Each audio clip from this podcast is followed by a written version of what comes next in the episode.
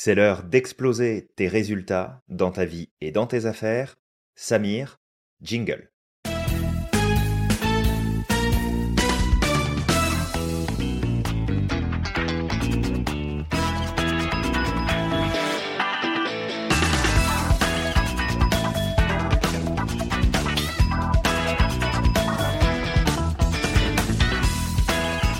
Salut Julien. Salut, Samir. Samir. C'est parfait, on garde. Les deux Julien en même temps. Trop bien. Salut à toi qui nous écoute et bienvenue dans ce nouvel épisode de la systémique du succès. Aujourd'hui, on accueille un tout nouvel invité que tu connais certainement puisqu'on a déjà fait un interview avec lui. C'est Julien Perron. Alors Julien, si tu as envie de te présenter, je te laisse la parole. Eh ben bonjour à tous les deux. Du coup, Samir et Julien. Salut. Euh, oui, alors bah oui, je veux bien me présenter. Souvent, je j'aime à dire que de manière métaphorique que je suis un jardinier, c'est-à-dire que j'ai euh, le sentiment de semer des graines depuis une vingtaine d'années euh, dans mes activités. Et donc, euh, bah, ces graines ont pour vocation d'inspirer les gens, de générer des déclics, de participer à quelque chose de positif dans notre société. Euh, donc voilà, ça c'est ma manière à moi de me présenter de manière métaphorique. Et puis plus concrètement, euh, pour mettre des étiquettes dessus, parce que tu sais, en fait, ça me fait penser à quelque chose que je suis en train de dire. Je trouve souvent, en fait, quand on nous demande de nous présenter, on parle de ce qu'on fait, en fait, dans nos activités professionnelles. Ouais.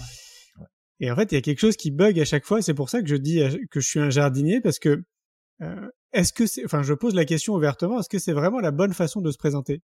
Moi, avant tout, avant tout, en fait, j'ai envie de dire que je suis un citoyen heureux, tu vois, qui euh, qui participe à quelque chose de positif dans notre société avant de mettre euh, des étiquettes comme ça sur mon dos euh, de réalisateur, de producteur de films et tout, etc. Euh, moi, ce qui me parle le plus, c'est d'être un citoyen. Voilà, d'être un citoyen engagé et qui fait sa part des, euh, sa, sa part, un peu comme un colibri, pour participer à quelque chose de, de positif dans notre société. Et donc, de manière plus concrète, euh, oui, je suis bah, chef d'entreprise, mais j'aime bien préciser intuitif, parce que tout ce que j'ai fait jusqu'à présent, c'est vraiment purement intuitif. Et puis, ben, euh, réalisateur, producteur de films, euh, euh, conférencier, auteur, euh, créateur d'événements, de jeux, etc., etc. On fait, on fait beaucoup de choses depuis 20 ans. ouais. Ouais, J'aime bien l'idée du colibri. Ça me fait penser à Pierre Rabhi et je pense que tu as invité sa, sa, sa fille dans un Oui, interview Sophie, aussi. oui, on, oui, on s'apprécie beaucoup. ouais. On va faire une conférence en commun là, d'ailleurs d'ici, euh, je crois que ce sera au mois de mars ou au mois d'avril. On est souvent en contact. Elle a participé beaucoup de fois aux événements qu'on organise. Euh, ouais, c'est vraiment quelqu'un que j'apprécie beaucoup. ouais. C'est vraiment cool. Génial. Bah merci d'être Julien, euh, euh, présenté, du coup, euh, Julien. C'est vrai qu'il y a deux Julien là aujourd'hui. Je pense qu'il va être compliqué ce podcast. Je sais pas pourquoi. Non, non, mais non, ça va le faire. Après, on peut dire Julien 1, Julien 2, il n'y a pas de souci. On peut. Oui. bah, tu peux m'appeler Merlin aussi, ça, ça va plus vite. Ouais. C'est vrai. Donc, euh, merci déjà d'être euh, avec nous aujourd'hui, Julien. On va te cuisiner comme on a cuisiné euh, les précédentes personnes qui sont passées sur ce podcast de la systémique du succès. Euh. On te rappelle un petit peu le principe, euh, des petites questions un peu brise-glace qu'on va te poser au départ. On va aller chercher des choses plus personnelles, plus intimes. On va rentrer dans ton histoire de vie euh, dans les questions suivantes. Euh, bien sûr, tu partages librement ce que tu souhaites. Et puis, on va retirer de tout ça des grandes lignes sur peut-être des stratégies en particulier que tu utilises, comportementales, cognitives, émotionnelles, euh, qui pourront inspirer les autres dans leur dynamique de vouloir réaliser des choses, s'engager, euh, faire naître des projets, etc. Et puis, bah, peut-être toi aussi de voir des, des biais de fonctionnement ou des stratégies qui sont à privilégier pour t'aider à avancer plus vite et à aller plus loin dans tes projets pour la suite. Ça marche. Donc, je vais te lancer la première question euh, brise-glace. Et la première que j'aurais envie de te poser, c'est si tu pouvais être un super-héros existant, alors euh, un personnage réel, euh, historique ou euh, complètement fictif, eh bien, tu serais qui en tant que super-héros? Tu veux dire euh, quels seraient mes super pouvoirs Ah, bah les deux. Le, le Les personnage que tu serais et puis les super-pouvoirs que tu aurais. Hmm. Je sais pas si on est de la même génération. Moi, je suis né en 78, donc euh, des On est super pas héros. très J'en... loin. Ouais, j'en ai vu passer beaucoup quand même. Euh, super héros. Est-ce que c'est, euh, est-ce qu'on fait référence à Marvel ou peu importe? Parce que Peu moi là, ça peut être du. DC, du Marvel, du autre chose, comme tu veux. ok. Alors, je sais pas si c'est vraiment un super héros, mais il y en a un petit peu partout là chez moi. Ouais. Moi, c'est Sangoku, c'est Sangoku en fait. Ok. tu vois, de Dragon Ball Z. Mhm. Je sais pas si c'est vraiment un super héros, mais en fait, c'est, enfin, si on est de la même génération, c'est vraiment un dessin animé qui nous a marqué. Donc, je dis nous, si on est de la même génération, et ceux qui font partie de ma génération, ça nous a vraiment marqué euh, à plein, alors, à titre personnel pour plein de raisons, parce que moi, j'ai fait du kung-fu aussi pendant 14 ans. Euh, donc j'ai baigné euh, dans les arts martiaux, donc euh, bah, bien évidemment ça venait aussi alimenter euh, cette passion que j'avais des arts martiaux à l'époque. Et en prenant beaucoup de recul avec le temps, je me suis rendu compte qu'il y avait énormément de valeurs qui étaient véhiculées euh, dans ce dessin animé. Mmh. Euh, et j'ai pas l'impression que maintenant ce soit le cas vraiment dans les dessins animés qui circulent euh, pour les pour les enfants de la génération qu'on était nous à l'époque. J'ai pas vraiment ce sentiment. Donc euh, ouais, Sangoku, euh, ce serait vraiment la personne qui. Euh... Ouais, je te dis en fait là, vous seriez chez moi, vous verrez, il y a des petits, il y a des petits bonhommes de Sangoku, de Sangohan, de Trunk euh, un petit peu partout. C'est top. Donc c'est ça qui me vient euh, spontanément, ouais. Ouais.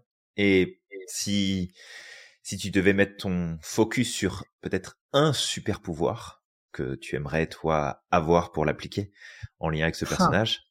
ce serait quoi? Ah, lié à ce personnage. Ouais. Euh... Idéalement, puis peut-être un autre aussi. Tu peux en donner deux si tu le souhaites. Ah, j'aime beaucoup l'idée où il se téléportait quand même. Ouais. La téléportation, euh, je trouve ça quand même très chouette. Euh, on en parle d'ailleurs assez souvent euh, avec ma chérie parce qu'on n'habite pas ensemble. Donc elle a une heure d'ici, elle, elle habite Narbonne et moi je suis à Montpellier. Et souvent okay. on se dit ça en rigolant. Bon, est-ce que est-ce que t'avances sur le projet téléportation? Euh, Ouais, ça c'est c'est toujours quelque chose qui m'a habité en fait la téléportation. Ouais. Je trouve que bon, d'un côté ça nous ferait gagner énormément de temps et d'un autre côté j'ai aussi ma mon côté pragmatique qui résonne, qui me dit oh là là, si on se met tous à se téléporter, est-ce qu'on va pas créer des, des failles temporelles? Est-ce que ça va pas être un peu le bordel? On ne sait pas, peut-être. on ne sait pas, c'est possible. Mais oui, ça serait ça, ouais. Et peut-être d'ailleurs comme okay. lui, j'aime bien l'idée où il met les deux doigts là comme ça sur son troisième œil euh, pour se téléporter. Ouais. Super. Super. Je te remercie. Bah, ça, ça, me parle, hein, Dragon Ball, parce que j'ai des figurines ici sur le côté euh, de ah, Dragon énorme. Ball, donc c'est toute mon enfance. Les arts martiaux, pareil, donc c'est euh, ça me parle ah, excellent. beaucoup. J'adore. Cool. Et euh, donc ouais, moi j'aimerais te poser une autre question. Ce serait quelle est la quelle est sa Oula, on va le refaire. Quelle est ta citation préférée et en quoi t'inspire-t-elle? Alors c'est une citation qui est encadrée dans mon bureau, qui est celle de Gandhi, qui dit "Sois le changement que tu veux voir dans le monde". Euh, c'est une citation sur laquelle je suis tombé quand j'étais tout petit dans une brocante euh, et qui a vraiment, euh, qui est venu me percuter, ouais, comme un déclic, quoi, on va dire. Je me suis dit, waouh, qu'est-ce que c'est puissant en fait ce truc. Et j'étais très jeune et du coup elle me suit partout et c'est ce que j'essaye du mieux que je peux d'incarner, d'être vraiment le changement que j'ai envie de voir dans, dans cette société. Donc c'est pour ça que je mets beaucoup d'énergie et dans l'éducation et dans le domaine de la connaissance de soi parce que je pense que c'est vraiment ces deux leviers qui sont euh, peut-être les plus importants euh, pour essayer d'avoir une société un peu différente et donc du coup des humains un peu différents, plus connectés avec qui ils sont réellement et pas juste ouais. des cerveaux sur mmh pattes euh, complètement déconnectés de leur corps. Ouais, tout à fait. Exact. Super. Julien, je te laisse. Oui, bien sûr. Euh, le film ou la série qui te fait toujours autant rire, même si euh, tu l'as vu euh, 15 fois hmm. Alors, qui me fait autant rire. Euh... Bah, en fait, c'est fou, mais ça fait très longtemps que je l'ai pas revu. Mais je sais que j'ai eu une période. D'ailleurs, je crois qu'ils le font encore, où euh, c'était soit le Père Noël est une ordure, ouais. soit les bronzés font du ski. Et en fait, okay. je trouvais que euh, bah, ça, vie, ça vieillissait bien, en fait. Et ça fait très longtemps maintenant hein, que je les ai pas revus. Quand je dis très longtemps, peut-être que ça fait une bonne dizaine d'années. Mais je me rappelle que d'année en année, quand même, je les regardais. Euh, et il y en a un autre aussi qui me qui me vient à l'esprit, c'est la Cité de la peur.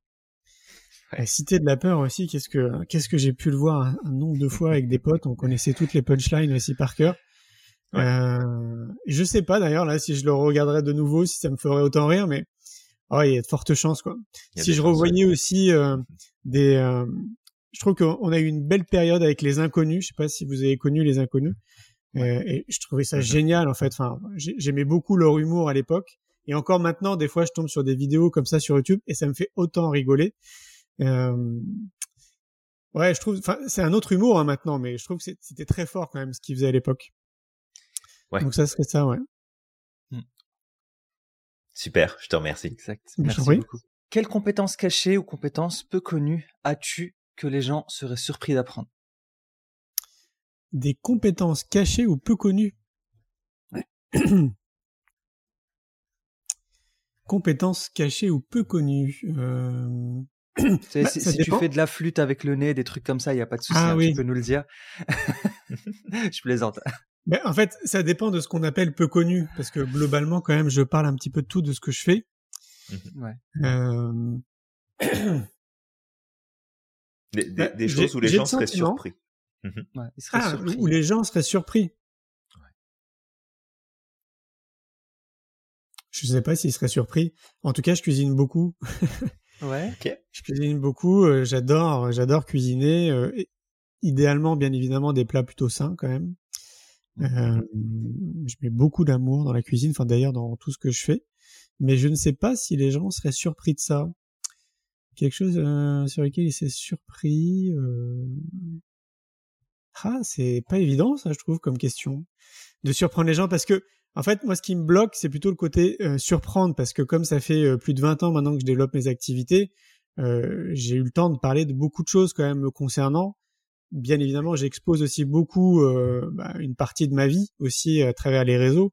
Donc les gens sont quand même au courant de beaucoup de choses, et c'est plutôt le côté caché où j'ai du mal à parce que je suis quand même assez transparent, je trouve, et dans ma vie perso et pro, et donc je je vois pas trop ce qu'ils ne mmh pourraient pas savoir euh, de talents cachés parce que je crois que j'ai euh, globalement, il me semble avoir tout dit.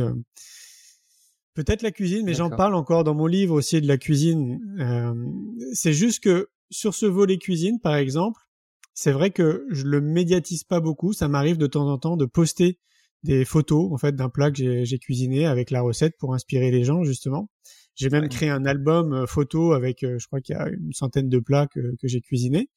Je sais qu'il y a beaucoup de personnes qui me demandent de faire un livre justement autour de mes recettes. Euh, mais c'est vrai que globalement, dans tout ce que je fais, j'en parle pas beaucoup. C'est peut-être la partie où j'en parle le moins. D'accord. peut-être que ça serait ça, ouais. C'est possible. On prend. Merci beaucoup. On prend, ouais. Merci. Euh, autre question avant qu'on aille creuser plus en profondeur. Si t'étais un animal, lequel serais-tu et pourquoi? Et bah depuis tout petit, euh, je me suis toujours dit que si je devais me réincarner, ça serait en panthère noire. Ok. Ouais, je trouve que c'est un animal. Euh, j'aime beaucoup le côté félin déjà. C'est, je pense que c'est pour ça aussi que j'ai un chat. Mm-hmm.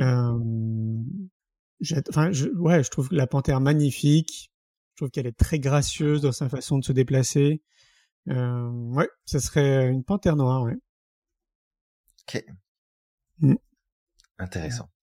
Super. Et au-delà du fait que bah, tu adores les félins, tu vois cette grâce dans sa manière de, de se mouvoir, de bouger, est-ce qu'il y a une autre raison pour laquelle tu te sens attiré, en particulier par... Euh bah, une autre raison, c'est alors là, c'est vraiment une, une raison euh, très spirituelle, c'est que j'ai l'impression qu'il y a dans, dans une de mes vies antérieures, j'ai été chat, quoi, chat ou félin.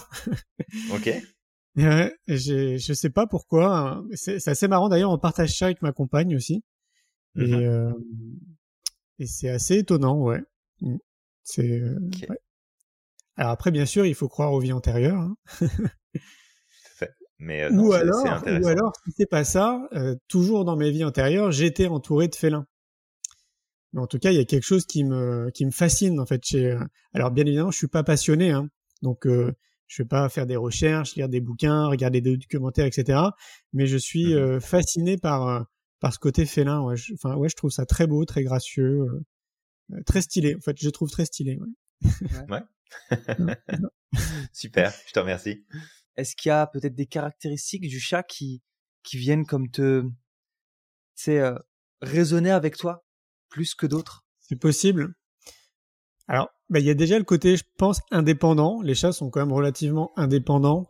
Euh, Ça, c'est quand même un côté pratique. D'autant plus que moi, je suis souvent en déplacement Donc c'est chouette, je trouve que tu vois, j'aurais un chien, ça serait très compliqué par exemple, faudrait que je l'embarque avec moi.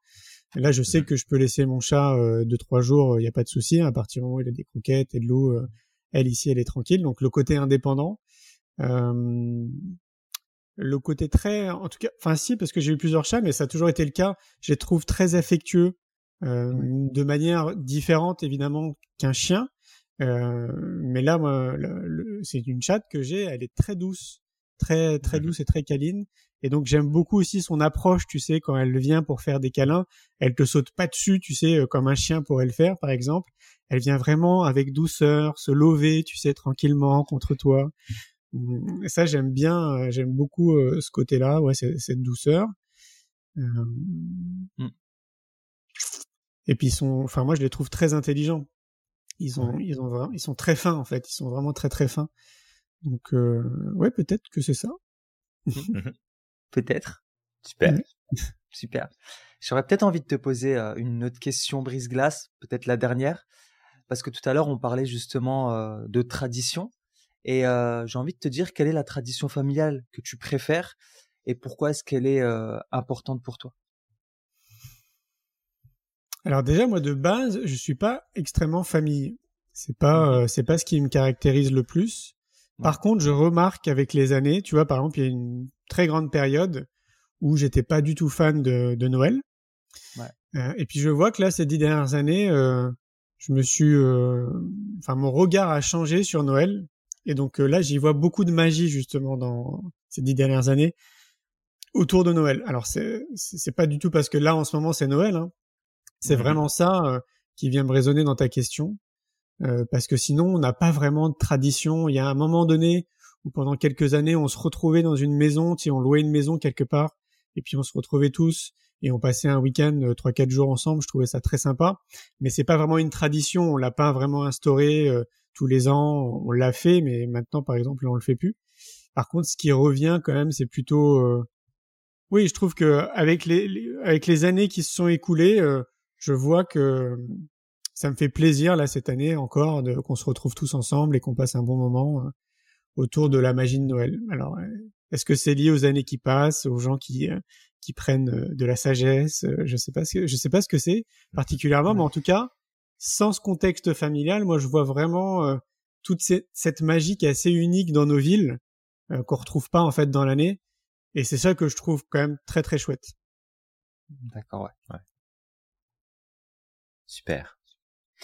Alors Julien, est-ce que euh, tu te sens prêt à ce qu'on euh, sorte euh, la pelleteuse et le bobcat et puis qu'on aille ah. creuser plus en profondeur? Le bobcat, attention. Carrément. Alors je, ok, j'aurais dit caterpillar, mais vas-y, c'est pareil.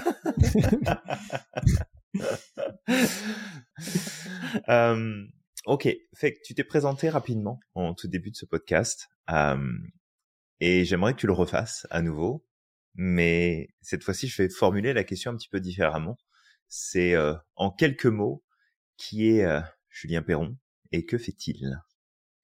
Hmm. Qui est Julien Perron. Eh bien, euh, un citoyen, mmh un citoyen qui, j'ai l'impression, qui a eu cette chance quand même très tôt de cheminer vers lui pour comprendre qui il était. Mmh et, et de se rendre compte assez rapidement que peut-être que un des euh, pas des objectifs, mais de quelque chose qui nous caractérise tous, c'était probablement d'apporter vraiment de ce qu'il y a de meilleur en nous pour les autres, pour l'humanité, pour la planète, euh, pour quelque chose qui, euh, qui nous dépasse. Mmh Et c'est pour ça que je dis quelque part c'est une chance, parce que j'ai vraiment le sentiment que c'est quelque chose qui nous concerne tous. Une fois de plus, c'est aussi pour ça que je mets beaucoup d'énergie dans l'éducation, parce que j'aimerais tellement qu'on apporte le savoir-être, la connaissance de soi que moi j'ai vécu très tôt, et qui m'a amené à me comprendre, à me connaître, et à mettre justement bah, à contribution mes talents, qui je suis, euh, pour quelque chose qui me dépasse. Et donc, euh, mais avant tout, je suis, euh, oui, parce que je dis citoyen, en même temps, je pourrais dire, euh, oui, citoyen du monde.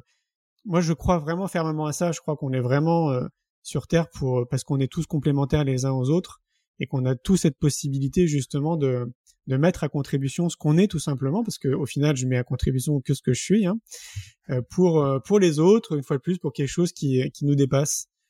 Ça, pour moi, c'est euh, et et si je devais l'imager, ça va paraître peut-être aussi spirituel, mais j'ai le sentiment, tu sais, qu'on est tous reliés les uns aux autres. Donc Mhm. euh, tous les êtres vivants, hein, plantes, animaux, êtres humains, et que ce qui nous lie les uns aux autres, et je trouve ça magique, en tout cas moi c'est comme ça que je le perçois, c'est l'amour qui nous Mhm. euh, qui nous rattache. Et donc de ce que je vois, notamment je pense que c'est lié à mes activités, aux, aux films que j'ai réalisés aussi où j'ai rencontré des milliers et des milliers de personnes, je vois qu'on est vraiment tous complémentaires les uns les autres. Moi c'est vraiment ce que je perçois quoi. Donc je perçois l'amour, cette complémentarité. Et, euh, et ouais, ça serait tellement chouette si on arrivait à basculer et qu'on soit plus de 50% de la population à, tu vois, à, à avancer en fait dans cette direction, à être ce qu'on est. euh, Voilà, ça, ça serait juste génial. Quoi. Mm. Carrément. Ouais. Super, je te remercie. Mer- merci beaucoup prie. pour ça. J'aurais envie de te demander euh, peut-être de nous parler de l'une de tes plus grandes réussites. Alors ma plus grande réussite, je crois que c'est quelque chose de global. Ouais. Euh, j'ai conscientisé ça quand j'ai euh, fait ma conférence TEDx qui s'appelle l'éducation à la vie. Et ça faisait, euh, je crois déjà moins 15 ou 16 ans que j'avais déjà lancé mes activités. Et pourquoi ça arrivait pendant la préparation de la conférence TEDx? Parce que je sais pas si vous le savez, mais en fait on est accompagné par un coach. Donc il y a quelqu'un qui nous accompagne. On apprend un texte par cœur. Euh, donc on, on peaufine ce texte avec euh, le coach et puis lui nous accompagne, etc.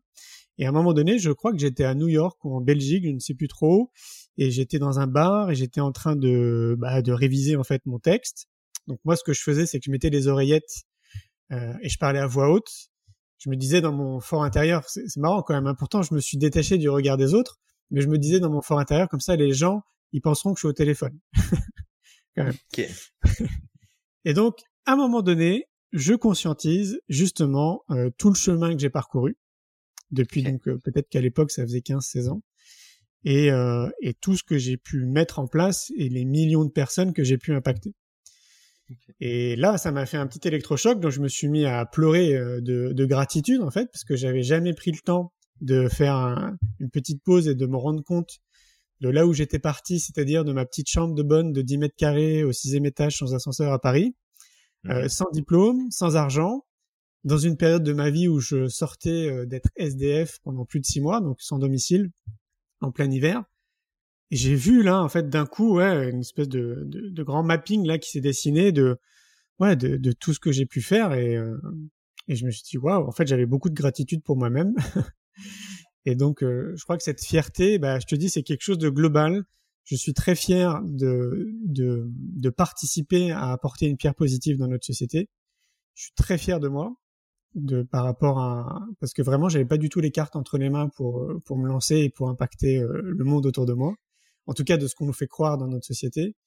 Et, et, et en plus, je suis euh, très fier de, de me rendre compte que on peut être qui on est, c'est-à-dire ne jouer aucun rôle, tu vois, être qui tu es, inspirer les gens et en même temps impacter euh, la société de manière positive. C'est-à-dire que moi, j'ai des outils en fait qui me permettent de mesurer et de voir en fait que ce qu'on fait, bah, ça participe à un, un changement collectif sociétal. C'est pas juste mon microcosme, ça touche la France en fait. Et donc, euh, Mhm. waouh, je me dis c'est énorme. Quoi. Et à chaque fois, je me dis en même temps, c'est que le début. Quoi. Donc, euh, c'est, assez rigolo.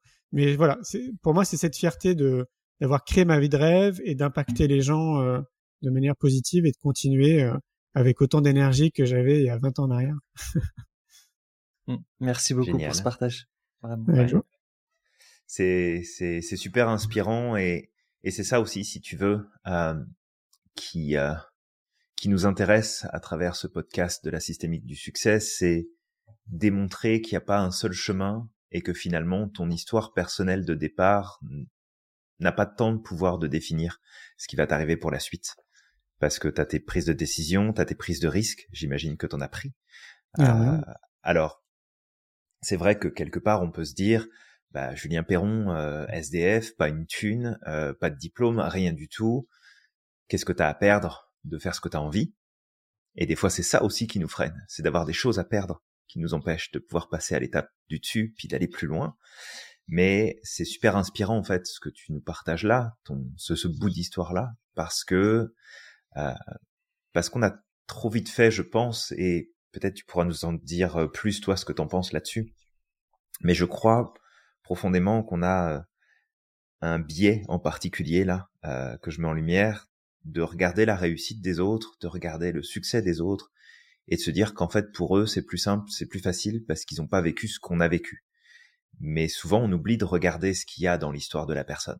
Et tu sais, si on te voit pour la première fois, on peut se dire bon bah c'est cool, il doit avoir du réseau, euh, il a fait un film, il a écrit un bouquin, il est sur un deuxième, il arrête pas de voyager, il rencontre du monde, il fait des conférences. Euh, bon bah il doit être issu d'une famille euh, plutôt cool, il a dû aller à l'école, il doit avoir un diplôme. Puis là, t'arrives tranquille et tu nous dis bah non en fait, j'avais pas de diplôme, j'avais pas une thune, je vivais dans X mètres carrés, j'étais six mois à la rue. Puis là tu dis ok, en fait, est-ce que finalement d'où je viens et ce que j'ai pu faire avant a tellement est-ce que ça a vraiment du pouvoir sur moi sur là où je m'en vais? Donc c'est super inspirant. Je ne sais pas comment tu vois la chose de ton côté. Oui je trouve ça intéressant parce qu'effectivement la, la plupart des gens euh, alors à part ceux qui suivent mes activités depuis très longtemps bien mmh. évidemment, parce que du coup, ils ont suivi le parcours et ça fait toujours plaisir quand j'en rencontre qu'il y a des gens qui m'écrivent, disent, voilà, Julien, c'est génial, je vous suis depuis 15 ans, euh, c'est génial votre parcours. Ça, je trouve ça chouette. Mais ceux qui débarquent, on va dire, un peu dans l'univers que j'ai créé, oui, c'est très facile en fait de, de se dire ça, mais c'est logique en même temps. Je pense qu'on aurait aussi tous la même réflexion parce que bah tu ne connais juste pas euh, pas pas cette personne. Tout à fait. Moi, j'ai toujours j'ai toujours dit que euh, ça, c'est arrivé notamment quand j'interviewais les, les gens pour mon film C'est quoi le bonheur pour vous? Donc pour ceux qui ne le savent pas, j'ai interviewé 1500 personnes dans 25 pays pendant 4 ans et je leur ai posé la question c'est quoi le bonheur pour vous? Et en fait, ce que je me suis rendu compte avec le temps, c'est que je suis vraiment convaincu que si on arrête n'importe qui dans la rue, qu'on passe du temps un petit peu avec lui, en fait, on va se rendre compte tous qu'on a des trajectoires de vie qui sont vraiment pas communes, qu'on a tous vécu des moments qui n'étaient pas forcément évidents euh, et qui potentiellement peut être très inspirant pour un, certain nombre de personnes, quoi. Tu vois? C'est comme si euh, demain euh, Paul dans la rue se décidait à être conférencier à raconter sa vie il aurait un public. Il y aurait des gens en fait qui viendraient raisonner avec son histoire de vie, avec qui il est, euh, avec l'énergie qu'il dégage, etc. Et donc, euh, pour moi, ce qui va faire après la différence par rapport, par exemple, à la situation que moi j'ai vécue, parce qu'il y en a plein d'autres aussi qui l'ont vécu d'une autre manière, c'est c'est le regard en fait que tu poses sur la situation et comment en fait tu soit tu plonges en gros, mmh soit tu tu te sers entre guillemets ou tu comme un tremplin ça t'aide à, à switcher et à continuer. Et pour moi, pour avoir un regard positif, optimiste, euh, catalyseur sur des événements qui sont compliqués, parce que même encore à l'heure d'aujourd'hui, euh, je vis des périodes parfois qui sont quand même pas évidentes de manière professionnelle. Et eh ben, ce qui va, ce qui va faire le, le gap et ce qui va faire la différence, c'est le fait que je prenne soin de moi. Je prends soin de moi tous les jours. Je suis ma priorité. Et donc, pour moi, je, enfin, je suis tellement convaincu de ça, c'est pour ça que j'ai écrit un livre là-dessus, c'est que, bah oui, en fait, c'est plus simple pour moi de surmonter des défaites, de, des genoux à terre, euh, des échecs, euh, des moments difficiles en fait dans notre vie.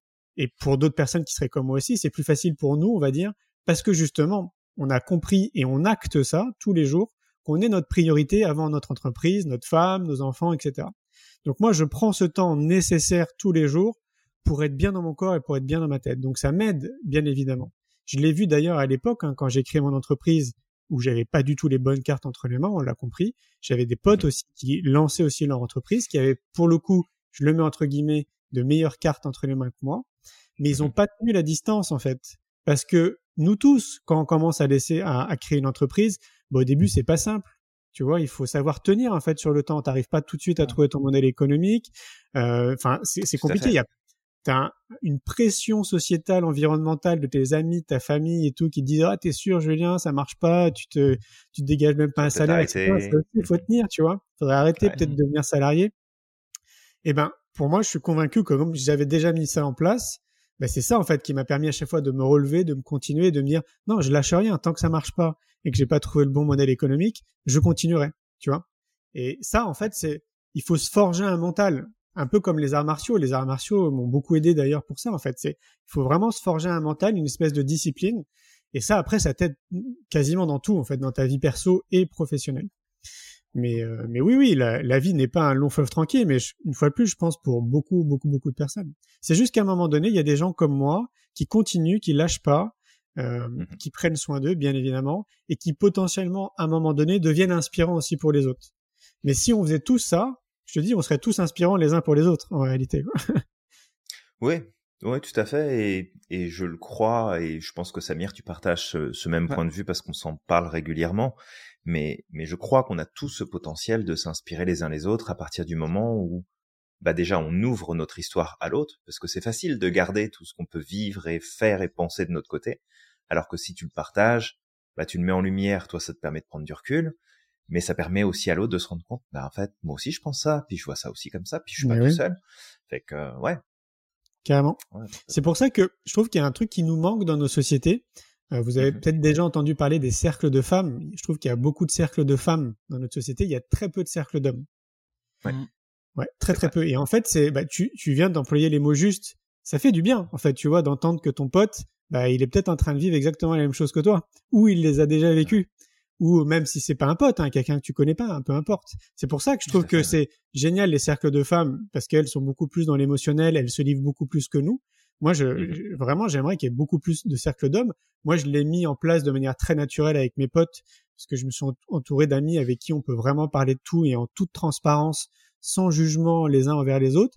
Mais c'est libérateur, ça fait un, bien fou. Parce que sinon, oui, sinon, je trouve que ça peut vite être compliqué en fait. On peut vite se sentir seul dans nos réflexions et on a besoin de libérer la parole.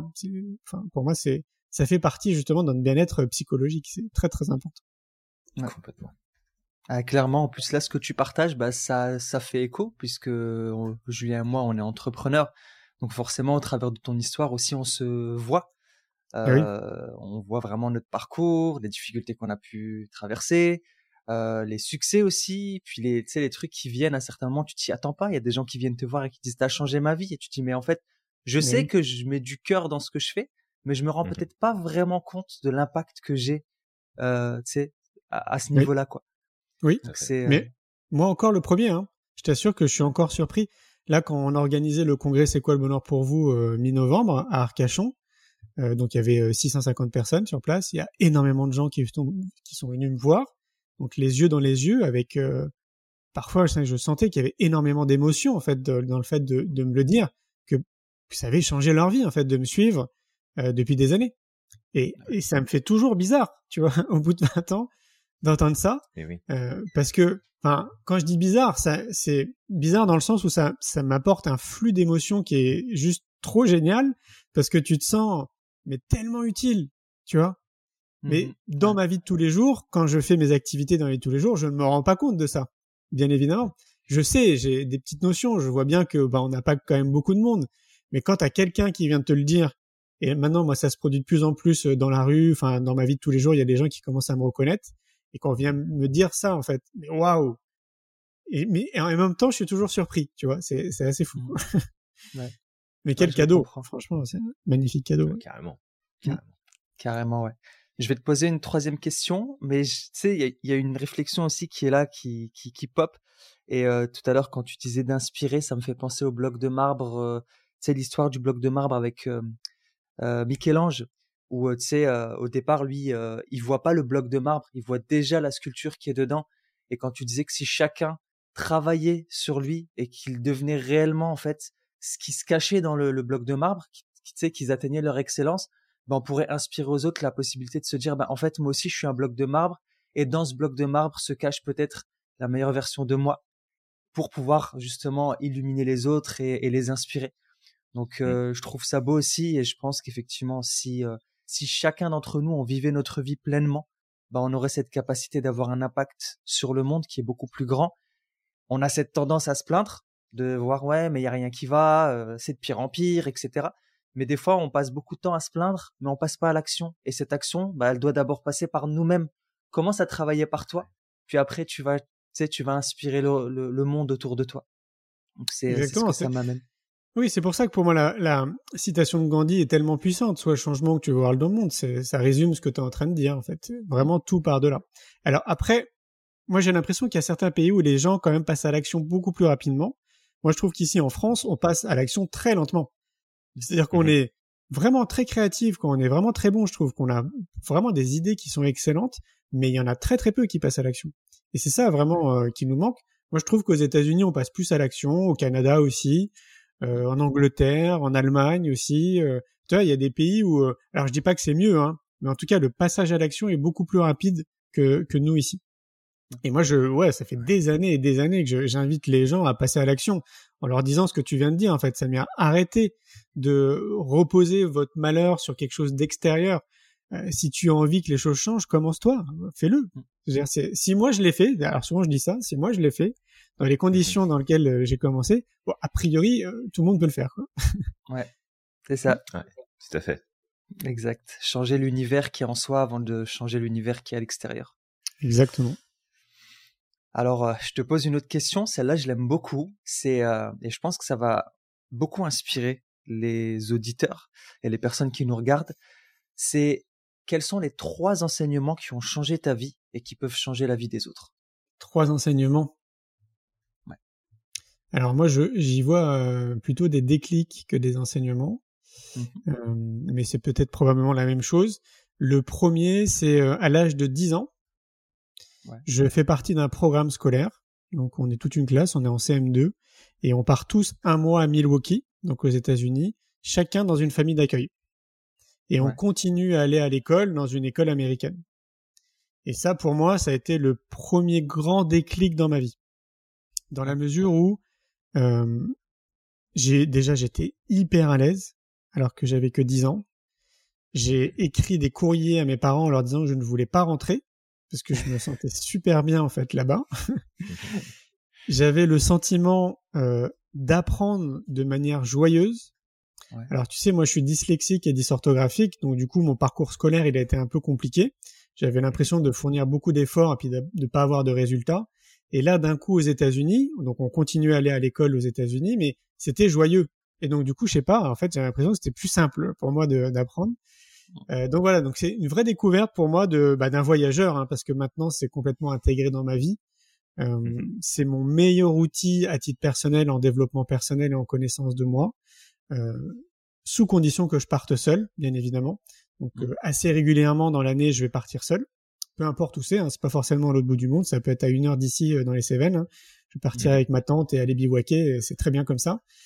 Mais pour moi, c'est vraiment mon meilleur outil en développement personnel. Donc ça, c'est voilà, je crois que ça a été vraiment un, des plus bels enseignements que j'ai eu donc très tôt. le deuxième, c'est un livre en 95. En 95, je tombe sur la prophétie des Andes euh, donc euh, je suis sur les Champs Élysées à Paris, euh, je vais à Virgin, voilà, je vais dans le rayon libraire et puis je vois il y a une petite rubrique. Donc on est en 95, donc il y avait très très peu de livres à l'époque, hein, les gars en développement personnel. je vois une petite rubrique développement personnel, je crois, et une dizaine de bouquins. Et puis au hasard, je prends un bouquin et c'est la prophétie des Andes. Et donc ce livre vraiment a été un grand déclic parce que ça faisait déjà quelques années moi que que j'avais un peu le même prisme et le même regard de ce qu'on peut lire dans ce livre-là que mmh. j'essayais d'en parler autour de moi. Donc le, le seul interlocuteur qui me prenait au sérieux, c'était ma mère, mais le reste mmh. autour de moi, bah, on me prenait pas trop au sérieux. Et là, d'un coup, en fait, c'est comme si ce que je lisais, c'était un peu les mots que tu vois que, que je disais. Quoi. Et donc, ah, pour moi, ça a été une révélation. Je me suis dit, waouh, mais enfin, merci, je suis pas seul à penser ça. Alors que j'étais mmh très jeune. Hein. Moi, je suis né en 78, donc j'étais vraiment très jeune dans cette réflexion. Et donc ça, ça a été euh, à quelque part un bel enseignement, c'est de me dire, ah, je suis rassuré. Il y a des gens sur cette planète qui pensent comme moi, donc je je suis pas fou en fait, tu vois quelque part quoi. C'est pas juste un biais cognitif ou une façon de je sais pas bizarre de bisounours de voir la vie. Non, il y a vraiment des gens qui sont comme moi. Et ben après, ça m'a amené à lire tous les livres qui sortaient en développement personnel euh, à Virgin. Et puis voilà, puis de fil en aiguille, ben ça m'a amené de plus en plus à me connaître, à me comprendre.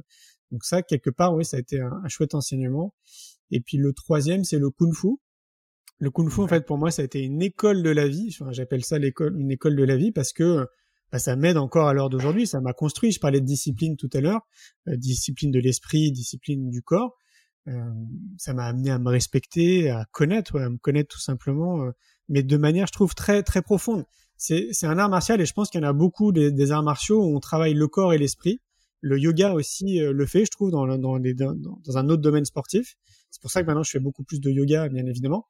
Euh, et donc ça m'a amené, euh, ouais, ça m'a, ça m'a vraiment cadré. Tu sais, c'était une époque de ma vie où j'avais un trop plein d'énergie, j'arrivais pas à le canaliser. Et d'un coup, en fait, le kung-fu c'est venu me canaliser, tac. Euh, et surtout, je crois que le plus beau euh, cadeau que ça, que ça m'a apporté, c'est que ça m'a redonné confiance en moi. comme j'étais très mauvais à l'école dû à ma dyslexie, j'avais perdu confiance en moi, j'avais l'impression que j'étais nul. Euh, et là, d'un coup, j'ai un adulte qui me tire vers le haut, euh, où je sens en fait que ce gars-là, tu vois, il croit en moi. Et moi, je pense que c'est en grande partie grâce à lui que je suis devenu champion de France en 99, puis après d'Île-de-France. Parce qu'en fait, d'un coup, j'ai eu un adulte qui croyait en moi et qui m'aidait en fait à me dépasser, à me surpasser. Et puis moi, progressivement, je voyais que j'étais bon euh, de manière assez naturelle, tu vois, dans, dans cet art que je connaissais pas. Et ça, oui, du coup, ça m'a apporté euh, bah, le plus beau cadeau, c'est ça, cette confiance, parce que je vois bien que cette confiance, elle, elle m'accompagne encore maintenant en tant qu'adulte, bien évidemment.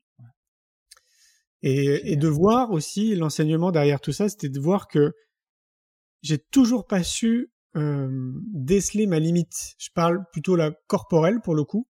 Même au bout de 14 ans, notre prof, il avait encore cette faculté à, à aller encore plus loin de ce qu'on faisait déjà depuis 14 ans, physiquement. Et ça, pour moi, c'était très bluffant. Je me disais, c'est fou quand même. Soit il est très très bon, et je pense qu'il était très très bon.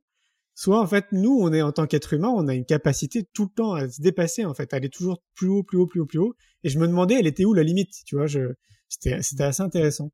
Donc euh, ça m'a montré que, ouais, en fait, les seules limites qu'on se fixait, euh, c'était les nôtres, quoi, tout simplement. Exact. J'ai envie de rebondir sur ce que tu dis parce que moi aussi j'ai pratiqué beaucoup d'arts martiaux. Donc j'ai fait du karaté, j'ai fait de la capoeira, j'ai fait du kung-fu. Donc euh, pas du kung-fu.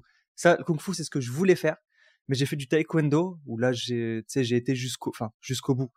C'est la ceinture noire, c'est le début. C'est le début en réalité Oui. du chemin. Oui. Mais euh, mais en fait, ce qui, ce qui revient, c'est tu dis on a on n'a pas de limite et effectivement c'est ce que j'ai remarqué. Il y a des gens qui diront mais non, mais il y a la limite de l'âge, le corps qui vieillit et tout. Mais en fait c'est faux parce que je le voyais aussi dans le taekwondo et la, le, la capoeira. C'est que même si le corps vieillit, en fait tu développes autre chose. La capoeira, je me rappelle du maître, euh, c'est le, maître ultime là de capoeira Brasil, le groupe dans lequel j'étais, qui venait du Brésil. Bah en fait à partir de du moment où potentiellement tu as peut-être euh, moins de possibilités de faire des acrobaties, de faire des mouvements, tu qui sont très agressifs, ben en fait, tu développes un autre style. C'est, comme si ta philosophie ou ta pratique de l'art martial, elle évolue avec ta philosophie de vie et ta sagesse. Et c'est ça, en fait, c'est qu'il y a jamais vraiment de, de, de limite. C'est que ça va évoluer en fonction des capacités que tu vas développer, de, des prises de conscience que tu fais. Et au final, jusqu'à la fin de tes jours, quoi. Oui, si tu continues, ouais, carrément. Ouais. Ouais, je suis, d'accord avec toi. En tout cas, moi, c'est comme ça aussi que je l'ai perçu. C'est très juste que tu dis au fur, au, au fur et à mesure des années. Et à un moment donné, je me, je me demandais si j'étais pas un peu égocentrique, tu vois, parce que je me disais, bon là, ça y est, moi, j'ai fait le tour en fait euh, du kung-fu, tu sais, d'un point de vue technique. Et en fait, non, j'avais vraiment pas du tout fait le tour, quoi. Exact. Ouais, belle Génial. école. Mm. Super, euh, super partage encore que tu nous fais là, euh, Julien. Vraiment cool. Euh, on n'a pas encore abordé un autre sujet qui est quand même assez important. Pour toi, ce serait quoi le le pire échec, Mhm. la chose que t'as loupée et quand tu regardes alors, bien sûr, c'est toujours possible de le revoir sous un angle différent, de se dire que ça nous a appris des choses, qu'on a progressé, qu'on a pu faire d'autres choses grâce à ça. Donc il y a, il y a toujours du positif qui arrive derrière, mais si tu devais pointer du doigt un échec ou un challenge en particulier qui qui a pas abouti à ce que tu aurais aimé à ce moment-là?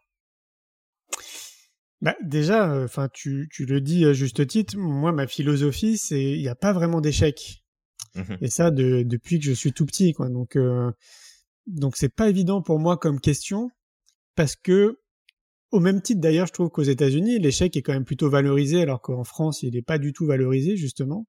Ouais. Moi, à chaque fois, je trouve que c'est des leçons de vie. Tu sais, c'est un peu comme si la vie c'était une formation continue et que bah ouais, en fait, c'est logique de se planter à un moment donné, mais dans tout, peu importe ce que c'est, et pas forcément de manière professionnelle, dans nos relations sociales aussi, en amour, enfin, dans les relations avec notre famille, dans plein de choses. On se plante souvent. Tout à fait. Et, et à chaque fois, pour moi, c'est quand même des leçons de vie. Mais pour en arriver à là, à se dire que c'est des leçons de vie, bien évidemment, il faut réussir à porter ce regard sur l'échec comme quoi c'est une leçon de vie. Parce que sur le moment, quand tu le vis, quand c'est pas tout de suite évident en fait de se dire ah ouais bon ok bon bah, c'est une belle leçon. Mm. Ça, je parle de manière générale. Pour ce qui me concerne, je trouve que c'est devenu vraiment plus simple d'année en année, avec les années hein, bien sûr, que dès qu'il se passe quelque chose, oui sur le moment ça pique un peu, mais j'ai tellement pris l'habitude de ouais d'utiliser mon cerveau peut-être de manière un peu différente de la moyenne que bah du coup je me dis bon bah ok bah je me suis planté. Où est-ce que je me suis planté? En fait, j'analyse très clairement et à partir de là après bah je j'essaie de faire différemment. Euh, si je dois faire différemment bien entendu. Si je sens que bon bah point c'est un échec peut-être qu'il faudra que je revienne dessus dans quelques années ou pas et après je passe Mhm. à autre chose. Donc j'ai une faculté quand même après à passer à autre chose assez rapidement mais tout en gardant les choses un peu sous le coude tu vois c'est pas vraiment du coup pour moi des, échecs et s'il y a un, qui serait peut-être le plus important, qu'est-ce que ça serait euh, Un échec le plus important? Ouais, c'est pas c'est pas évident pour moi de. Bah, là, en tout cas, si récemment, parce que c'est quelque chose de récent. Et récemment, on a créé une, on a créé un projet qui a fait un gros flop. On est en train d'essayer justement de le relancer et de faire en sorte que ça fonctionne. Euh, mais franchement, on, on y a tous cru. Donc quand je dis tous, c'est euh, toutes les personnes qui m'entourent. Même encore maintenant, on y croit encore beaucoup. Hein. On essaie de comprendre pourquoi on s'est planté, bordel. Euh, on a investi beaucoup d'argent. On a fait vraiment les choses de manière très qualitative. Franchement, on a tous été juste Ok. boutistes autour de nous. Euh, et d'ailleurs, quand on monte ce projet aussi autour de nous, tout le monde nous dit waouh, c'est génial. On comprend pas en fait pourquoi ça fonctionne pas. Donc là, on commence à voir justement euh, peut-être pourquoi ça fonctionne pas. C'est peut-être des histoires de SEO tout simplement. Et, euh, et donc là, en fait, sur le moment, euh, parce que bah tu sais quand je dis sur le moment, c'est-à-dire que ça y est, nous on avait monté notre bébé, après on a commencé à communiquer, euh, à mettre le paquet quoi au niveau de la com, et que là tu vois qu'il y a rien, tu sais qu'il y a pas de résultat. Pfff, Euh, c'était pas forcément évident euh, tout de suite à encaisser, tu vois. Non, j'imagine. Euh, alors moi j'étais plus concerné, je pense, que les autres parce que c'était euh, quelque chose que je portais depuis de nombreuses années. Euh, mais j'ai vu quand même que ça avait un effet, bien évidemment, aussi sur les gens, euh, les gens qui m'entourent. Et puis voilà, puis tu vois, en fait, de fil en aiguille, en discutant, en essayant de comprendre le pourquoi du comment, bon bah voilà, on a essayé d'affiner. Et là, euh, bon bah, on commence peut-être à tenir quelque chose, mais c'est pas encore garanti quoi. Mais c'est vrai que sur le moment, ça n'a pas été, ça n'a pas été simple parce qu'il y avait beaucoup d'énergie, et beaucoup d'efforts qui avaient été produits pendant de nombreux mois par beaucoup de personnes et qu'on s'attendait un peu comme on le fait dans différents projets qu'on met en place à ce que ça fonctionne en fait tout simplement. Quoi. Et là, bah non, on s'était son- on s'était planté sur des petits détails euh, et qui ne sont qui ne sont pas des petits détails du coup. et euh, et donc voilà. Ouais. Mm. Mais bon, tu vois, ça fait ce qu'on s'est dit, c'est que ça fait partie des ça fait partie de la vie entrepreneuriale. C'est comme ça quoi. Complètement. Complètement. Et si tous les, toutes les idées, tous les projets, toutes les choses qu'on met en place euh, fonctionnaient de façon systématique à chaque fois, je sais pas si ça serait toujours aussi passionnant de se lancer dans des projets euh, en ayant cette certitude absolue que de toute façon ça va marcher. Bah ouais, c'est clair. Clair. Ouais, puis ça serait Donc, même pas euh, rigolo en fait. Tu vois, tu tu dis ah Bah bon voilà, ça va marcher. euh. Non, c'est bien quand même qu'il y ait un peu de piquant. Moi, je trouve c'est intéressant, tu vois, de mettre de l'énergie, de mettre du temps pour que les choses Mhm. fonctionnent. Euh, mais bon, on est peut-être tous différents. Il y en a qui préfèrent sûrement la simplicité. Ouais, peut-être. Mais tu sais, Mm. je, des, des fois, je fais le lien avec euh, les jeux, que ce soit un jeu vidéo ou un jeu de société, un jeu de table, jeu de plateau. Est-ce que tu achèterais vraiment un jeu où tu sais que de toute façon, tu vas gagner? Ah bah non, bien évidemment. Bah oui. Est-ce que tu prendras du plaisir à y jouer encore si tu sais que de toute façon, c'est toi qui vas gagner? Et, et je Bah me dis non, que c'est un peu, c'est un, c'est un peu la même chose. Ouais, c'est ça. Le goût de l'effort, en fait. Le goût de l'effort. Ouais. C'est Ouais, ce la que je retrouve. de ce qui va se passer aussi. Ouais. Ouais, voilà, c'est ça, du voyage, tu vois, de exactement de ce qui va se passer. C'est ce que j'aime bien faire le parallèle justement avec la randonnée. Moi, ce que je- ce que ce que j'adore dans la randonnée, c'est bien évidemment le voyage, tout ce qui se passe pendant le voyage, et c'est ce kiff, tu sais, quand tu fais une rando par exemple en pleine montagne, d'arriver au sommet. Bah Mhm. oui, il y a quand même de fortes chances que t'en aies chié, que tu sois sorti de ta zone de confort, que c'est pas été du tout confortable. Mais quel kiff quand t'arrives là-haut, quelle fierté, tu vois, quelle jouissance en fait de de pouvoir observer ce panorama, etc. Et, et je crois qu'on peut faire des, para- des parallèles justement quand on est entrepreneur. Euh, ouais, je crois, moi j'ai du mal à croire que on peut réussir à obtenir des choses sans faire des efforts. Je trouve ça, je trouve ça assez Mhm. illusoire. C'est euh, Super.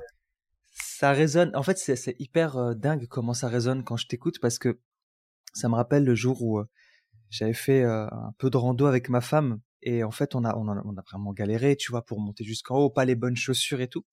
Et quand on est arrivé en haut, c'est de, de se poser juste pour regarder. Et souvent la réflexion qui me vient à l'esprit, c'est que c'est les les plus beaux trésors se cachent derrière l'effort. Il faut creuser, il faut mouiller le maillot en fait, justement pour pouvoir avoir accès à ces choses-là. Et mmh. c'est tout le temps ce que je me dis, tu sais, quand je suis au sommet d'une montagne ou quand je suis à un endroit comme ça où avant ça, on a bien, tu sais, on a, bien galéré, on a mis du temps, on a marché, t'as as les pieds qui font mal. Et à ce moment-là, c'est comme si tout, tout partait, tu vois, et tu dis, punaise, ça vaut le coup, en fait. Et la vie, c'est comme ça aussi. Ouais.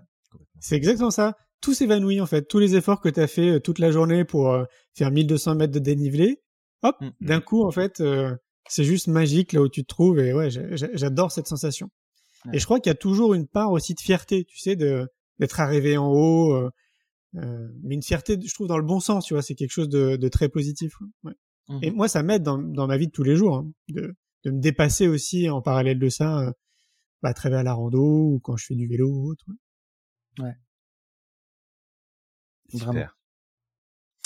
J'ai un, j'ai une question qui me vient en tête, euh, Julien, par rapport à tout ça. C'est que tu fais beaucoup référence au principe de recadrage dont euh, Samir est un grand spécialiste. Euh, paraît. Mais tu fais beaucoup euh, beaucoup référence à, à ce principe où finalement bon bah aujourd'hui et peut-être plus aujourd'hui encore que déjà à l'époque euh, tu vois l'échec comme quelque chose qui est pas vraiment existant en soi puisque c'est avant tout la formation continue. C'est tu te plantes t'apprends tu grandis tu changes des choses. Euh, le fait de se responsabiliser aussi qui rentre beaucoup en jeu. Tu prends tes responsabilités, tu changes les choses qu'il faut, t'admets que tu as pu te planter à un moment donné. Est-ce que tu saurais peut-être nous nous dire alors, je sais que c'est pas une question qui est évidente, mais est-ce que tu saurais peut-être nous partager ta manière de réfléchir, de penser face à l'échec? Qu'est-ce qu'est-ce qui se passe dans ton process? Est-ce que tu passes d'abord par euh, ah fais chier ça marche pas euh, ça aurait dû euh, est-ce que c'est euh, oh ça a pas marché c'est que, par quoi ça commence puis c'est quoi le chemin que tu suis derrière? Est-ce que tu saurais nous modéliser ça un petit peu? Bah oui c'est pas c'est pas évident alors bah déjà je pense ce qui ce qui doit arriver assez rapidement c'est pourquoi?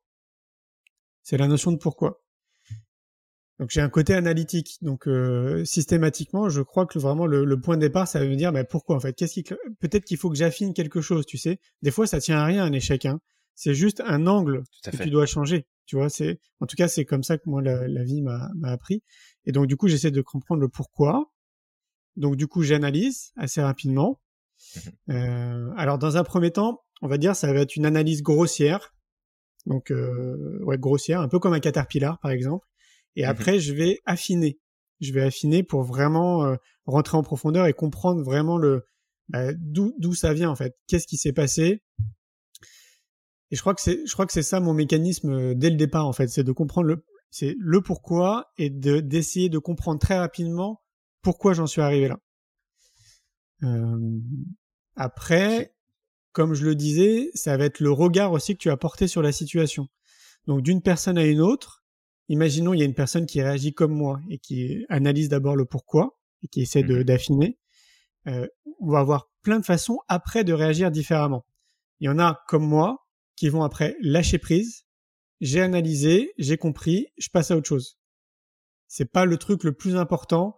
Ça va pas prendre, tu vois, tout mon espace mental après, par exemple, dans la journée, quoi. J'ai compris, mais en parallèle de ça, bah, il y a d'autres choses dans mes activités euh, personnelles et professionnelles. Donc, je passe à autre chose et je continue d'avancer en fait.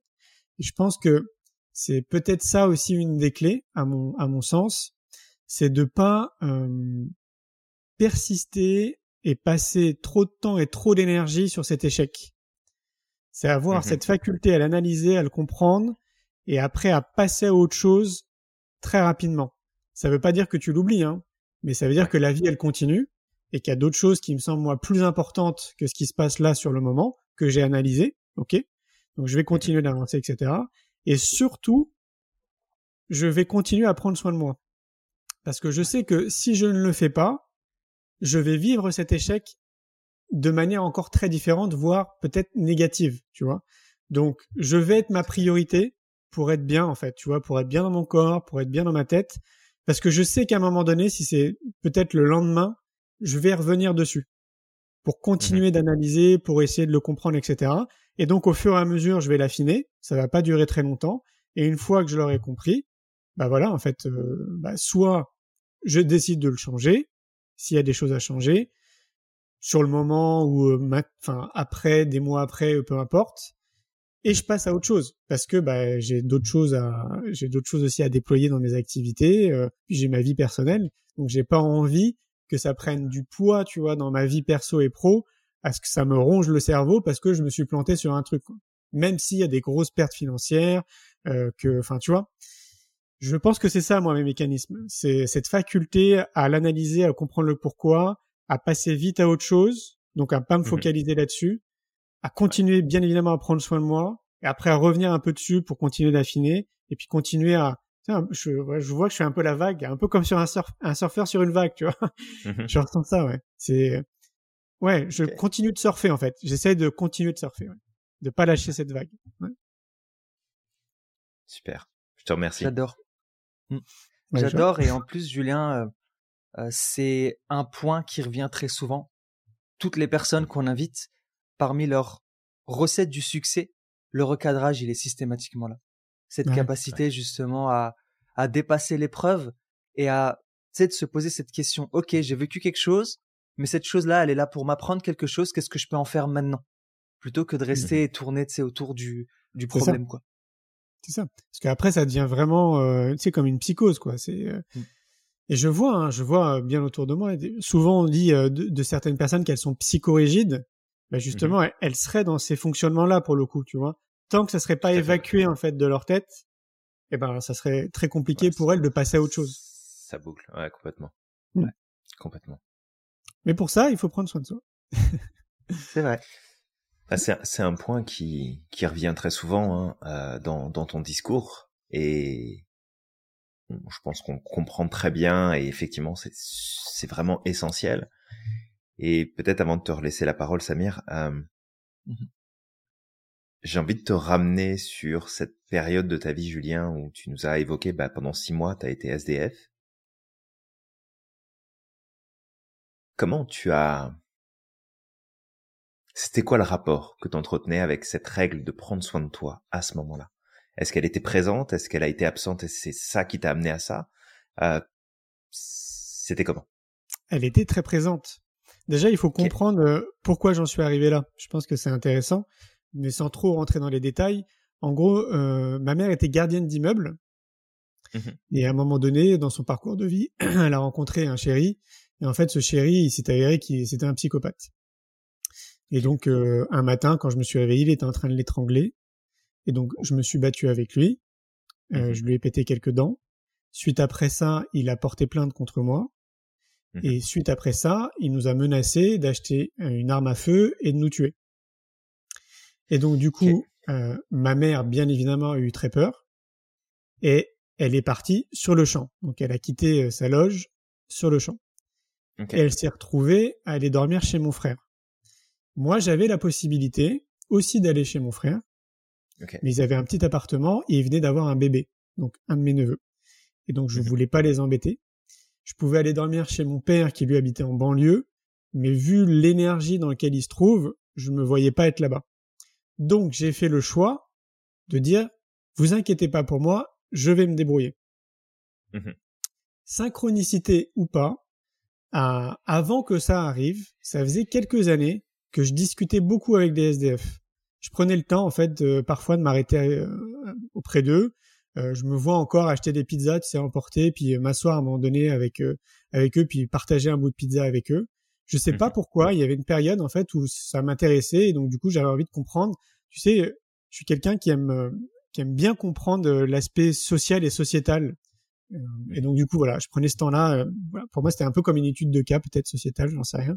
Mais voilà, j'avais envie de comprendre. Et donc ça arrivait dans une continuité où moi j'ai fait ce choix-là en fait de vivre, enfin de me débrouiller euh, parce que je n'ai jamais dormi dans la rue. Hein. J'ai toujours réussi à me débrouiller pour dormir chez l'un, chez l'autre, etc. À prendre une douche à droite, euh, manger à gauche, etc. Je me suis toujours débrouillé parce que c'était en hiver aussi. Euh... Et donc c'était un vrai choix. Et comme j'étais déjà moi embarqué euh, dans le kung-fu, ça faisait déjà de nombreuses années que je faisais du kung-fu. Comme vous l'avez compris, j'ai commencé aussi à cheminer vers moi très tôt. Donc j'étais déjà moi dans cette dynamique. Et peu importe l'environnement euh, qu'il y avait autour de moi, euh, moi, j'avais déjà compris ça en fait, et c'était comme un salut quelque part en fait. Ce qui me permettait, tu vois, de sortir la tête de l'eau et d'être un minimum bien clair, d'avoir les esprits clairs, enfin l'esprit clair, tu sais, d'être bien dans ma tête et d'être bien dans mon corps. Ça me semblait hyper important, quoi. Et, euh, et je crois que ça, ça m'a vraiment aussi beaucoup aidé à développer une forme d'optimisme, de positivité, parce que je me disais, euh, bah oui, de toute façon, ça va pas durer toute ma vie, quoi. Je vais trouver une solution à un moment donné, forcément. Mmh Pour moi, c'était une évidence, tu vois, que j'allais trouver une solution.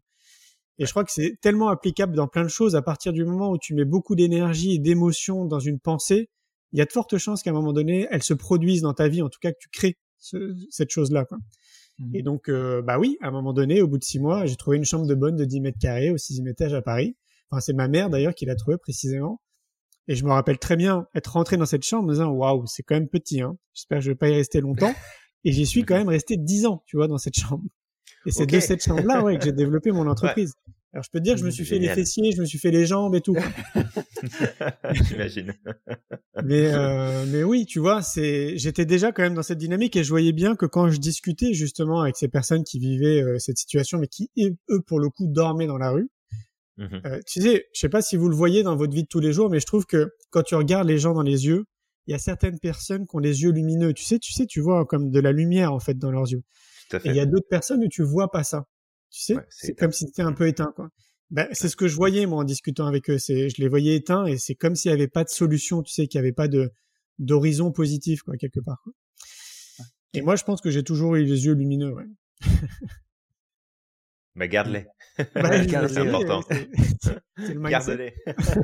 si, tu le fais pas, on va venir euh, se charger de toi et on te remettra les idées en place. Excellent. Et merci beaucoup pour ce partage. Ouais, merci. C'est vraiment chouette. Merci. Ouais. Bah écoute, peut-être Julien, euh, commencer à, à voir un peu ce qui ressort dans ces stratégies de réussite. Ok. bien sûr. La chose que j'ai, je l'ai déjà dit tout à l'heure, sa capacité à recadrer. Euh, moi, c'est ce que je vois beaucoup parce qu'effectivement, d'après Julien, je suis le grand spécialiste. Moi, je le faisais de façon totalement naturelle, donc pour moi, c'était comme intuitif. Mais effectivement, c'est euh, c'est cette capacité de à transformer ce que tu vis. On, parlait du jardinage, je parlerai même de recyclage, moi je l'appelle comme ça, cette capacité de, de, recadrage, de faire de la merde du compost pour pouvoir justement euh, faire pousser derrière un arbre qui va donner de multiples fruits. Et ça, c'est vrai que c'est une capacité qui revient très très très souvent euh, chez les personnes qu'on invite. Euh, elle est revenue à chaque fois, Julien, que ce soit avec Mohamed Bananamo, que ce soit avec euh, Margot, que ce soit avec euh, bah, euh, etc. Donc toutes les personnes qu'on a invitées, c'était là systématiquement. Ouais, mmh. c'était vraiment là. La deuxième chose que je vois beaucoup et que j'adore parce qu'en fait tu me fais penser à mon grand-père mais en plus jeune. T'as une as l'espèce de sagesse qu'avait mon grand-père et euh, mais en beaucoup plus jeune et ça ça me touche. Alors quand je dis grand-père, c'est mon grand-père d'adoption mais mes deux grands-parents, mon grand-père d'adoption et mon grand-père maternel, tous les deux ont été des sources d'inspiration pour moi. D'accord Quand je dis grand-père adoptif, c'est le frère de mon grand-père que j'ai retrouvé ici quand je suis arrivé en France. Et en fait, c'est trois capacités. Optimisme, recadrage et cette lumière que tu as dans les yeux qui, si je devais le dire, il y a, y a une espèce de, de gratitude et de candeur en fait en même temps. Tu vois? C'est euh, c'est assez fort, je le vois. Mmh. Et et cette capacité de créer un pont, j'ai l'impression, entre les gens parce que tu as, ce besoin de contribution qui est très très fort. Et, et, euh, et en fait, le besoin justement de, de créer de l'harmonie autour de toi, j'ai l'impression que c'est, c'est une énergie qui t'anime et qui te donne envie d'aller encore plus loin. Et ça, c'est, ça me rappelle vraiment mon grand-père parce que c'était, c'était la personne qui, là où les gens pouvaient voir un frein, bah lui, il allait. Tu sais, juste rapidement comme ça, mais cette histoire où il avait un camion, donc il vendait des glaces.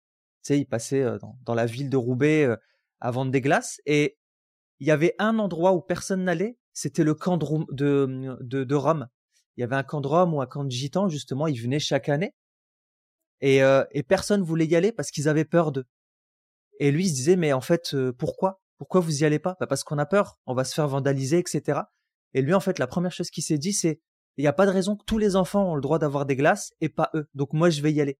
Et en mmh fait, il a comme, il a foncé, il est parti. Au départ, il a été mal reçu, mais il est resté et il a insisté. Stratégie, j'aime bien, stratégie du renard dans, dans Le Petit Prince, de venir, jusqu'à apprivoiser. Et au bout d'un moment, en fait, t'as le, le chef en fait du, du groupe qui est venu, qui a discuté avec lui et qui lui a dit mais t'as pas peur? Il dit mais en fait pourquoi j'aurais peur? Toi et moi, on est des êtres humains. Toi et moi, on a beaucoup à s'apporter. Donc moi, je vends des glaces à tout le monde. Je vois pas pourquoi en fait les vos enfants n'auraient pas le droit d'avoir des glaces. Et après, mmh il s'est fait à Miami avec eux et, euh, et en fait, c'était le seul qui était autorisé euh, justement à, à venir. Et ils se sont liés d'amitié. Et ça, c'est quelque chose que je vois fort chez toi. Vraiment. Chouette, merci. Ouais, je suis parti un peu dans tous les sens, Julien. Désolé, mais je suis vraiment passionné. merci, Marie. C'est super. Ça me touche beaucoup. Ouais. Sortir des sentiers battus, si je devais dire un mot, et ça, ça revient très souvent. Ouais, carrément. Mm. Mm. Bah, c'est vrai qu'il y a, il y a quelque chose qui est, qui est fort et euh, que j'ai, j'ai pris en note à plusieurs reprises, euh, Julien, dans, dans tes partages. Et il y a, hum, si, si on devait parler un petit peu des, des archétypes de fonctionnement, il y en a plusieurs qui ressortent, mais il y en a un en particulier et je vais te poser une question qui va peut-être confirmer ou pas. Je, je vais voir. Alors c'est peut-être un peu biaisé, mais c'est pas grave. Hum, est-ce que tu ressens cette peur au fond de toi que ce que tu pourrais faire, décider, dire, choisir, hum, pourrait impacter négativement les autres mmh. et que ça, ça viendrait te, te, te blesser ou pas? Est-ce que tu as cette crainte-là? Pas du tout. Alors c'est super intéressant parce que tu as ce, ce besoin de contribution, tu as ce besoin d'impact euh, sur les autres. Euh, tu, tu mets quand même en lumière le fait de, ok, bah, dans ce que je vais faire, est-ce que ça va apporter du plus? Euh, Mais du coup, t'as pas cette peur-là. C'est super intéressant parce que en fait, il y avait plusieurs choses qui ressortaient. Ce côté contribution, comme je te dis. Il y a ce côté vision que tu as, euh, l'envie de bâtir quelque chose, de laisser une empreinte, de laisser une trace derrière toi. Et mmh. du coup, j'ai l'impression que... Alors, tu, tu vas peut-être nous dire si c'est plus laisser une trace toi en tant que personne et qu'on se rappelle de toi, mais j'ai pas l'impression que ce soit ça. Mmh. J'ai plus l'impression que c'est je veux laisser une empreinte mais qui me dépasse, en fait, quelque chose qui est plus grand que moi, ou finalement, si on m'oublie au final dans tout ça, bah, je m'en fous parce que le plus important, c'est d'avoir fait cette transformation autour de moi. Est-ce que c'est, est-ce que c'est bien ça? C'est dans cette dynamique? Oui, c'est, c'est, bah, c'est un peu des deux. Mais c'est, je crois, c'est, c'est surtout ça. C'est, euh, c'est, c'est, c'est pas anodin, tu sais, de, d'écrire un livre, de faire des films, parce que c'est des empreintes qui vont, qui vont rester, tu sais. Donc, euh, oui, oui, complètement, ouais. Je te dis, c'est, vraiment, moi, ce qui m'anime, c'est ça, hein, c'est de, de, je trouve que notre passage terrestre, il est très très court. Je sais pas si on en avait déjà parlé ensemble, mais moi, je me suis fixé un objectif, c'est de vivre au moins jusqu'à 112 ans en pleine forme, euh, pour continuer à, à, semer des graines, à inspirer les gens, puis à voir justement comment la société va évoluer.